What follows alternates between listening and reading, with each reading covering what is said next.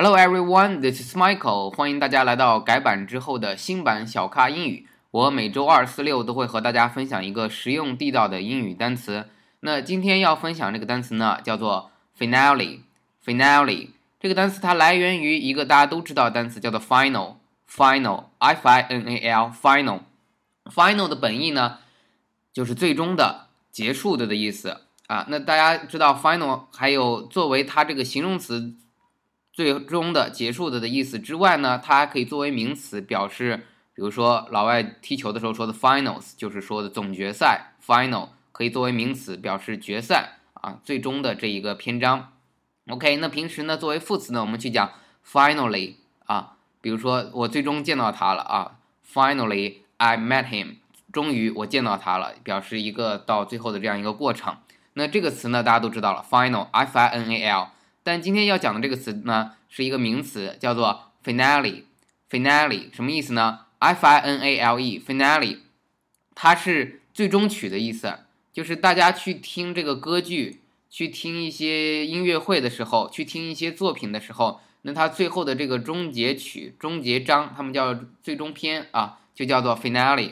那这个词的本意是这样子的，那它引申出来呢，可以去讲其他的一些过程的。比如说，呃，我昨天去上了一个 Coursera 的课程，那他说的课程的最后呢，说 approaching to the finale of this course，啊，去这个课程的最后一章。那这里他把最后一章呢，就用 finale 这个词来形容了。好，我们再复习一下这个词 finale，f-i-n-a-l-e，就是最终曲、最后篇章的意思。希望大家学会这个词。那我们我们现现在呢，用英语来解释一下这个词，看一下英语是如何解释这个词呢？他说。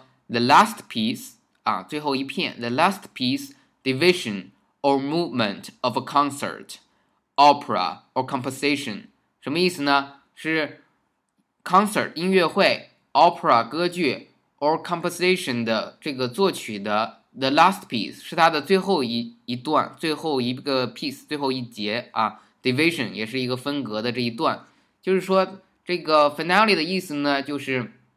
在这个音乐会歌剧作曲的最后一篇乐章的意思啊，这里面他说刚才讲到的 the last piece division or movement，那这个 movement 大家知道啊，它是形容行为的，但这里的 movement 不是说行为动作，这里的 movement，m o v e m e n t 表示的是乐章的意思，大家学会另外一个意思了，movement 有乐章的意思，那整句话的意思就是说。音乐会歌剧作曲的最后一篇啊，叫做 finale。finale，我再把这句解释再念一遍：The last piece, division or movement of a concert, opera or composition，啊，是这个音乐会歌剧或者作曲的最后一篇。那这是英语解释的第一个含义。英语解释第二个含义，就是把它引申出来的含义呢，是说 the concluding part of any performance。concluding，c o N c l u d i n g 什么意思？concluding 就是结束了的意思啊，结束的这个部分，有有同学就会问了，那 concluding 和 final 有什么区别？OK，final 是指它最后的这一部分，那 concluding 它有一种总结的意思，就是到最后了我们要总结一下，所以 concluding 啊有这种总结结束的这个意思啊。The concluding part of any performance，这个表演的最后一这一块儿的就结束的这一个部分。啊，或者是什么呢？Course of proceedings，大家可能不知道这什么意思。Course，呃，以前学是课程的意思，但它有这个整个一个流程的意思。Proceedings 就是诉讼啊，就是法律上诉讼过程。那诉讼过程就是 Course of proceedings。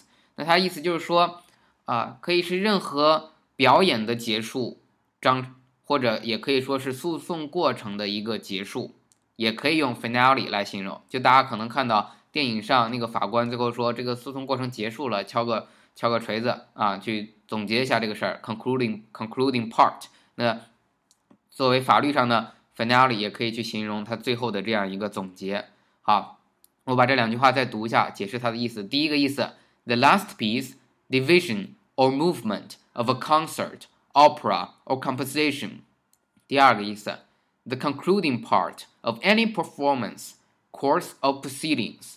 这两个意思，请大家读会啊！如果您听不出来这个语句的话，我们会在励志的社区有文本，请大家去呃查一下。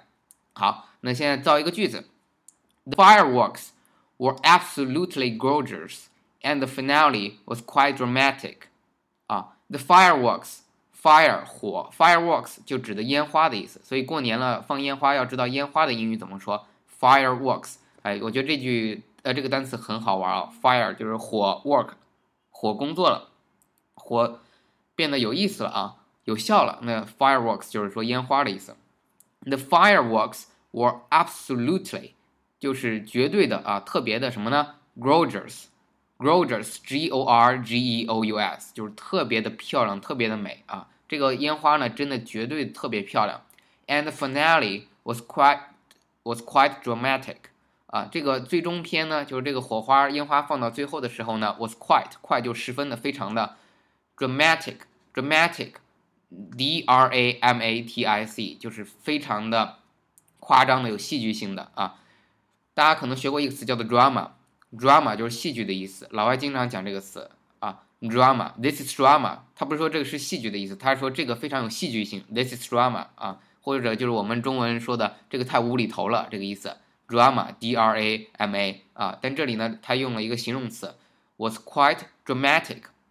Dramatic，d r a m a t i c。好，整句话我再说一遍：The fireworks were absolutely gorgeous, and the finale was quite dramatic.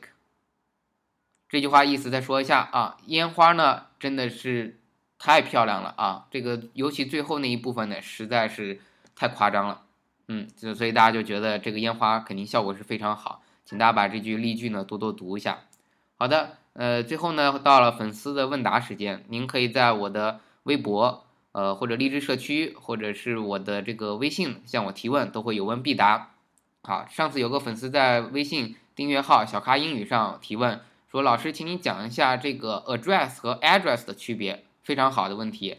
其实 address 和 address 是同一个词，它的拼写都是 a d d r e s s，a d d r e s s。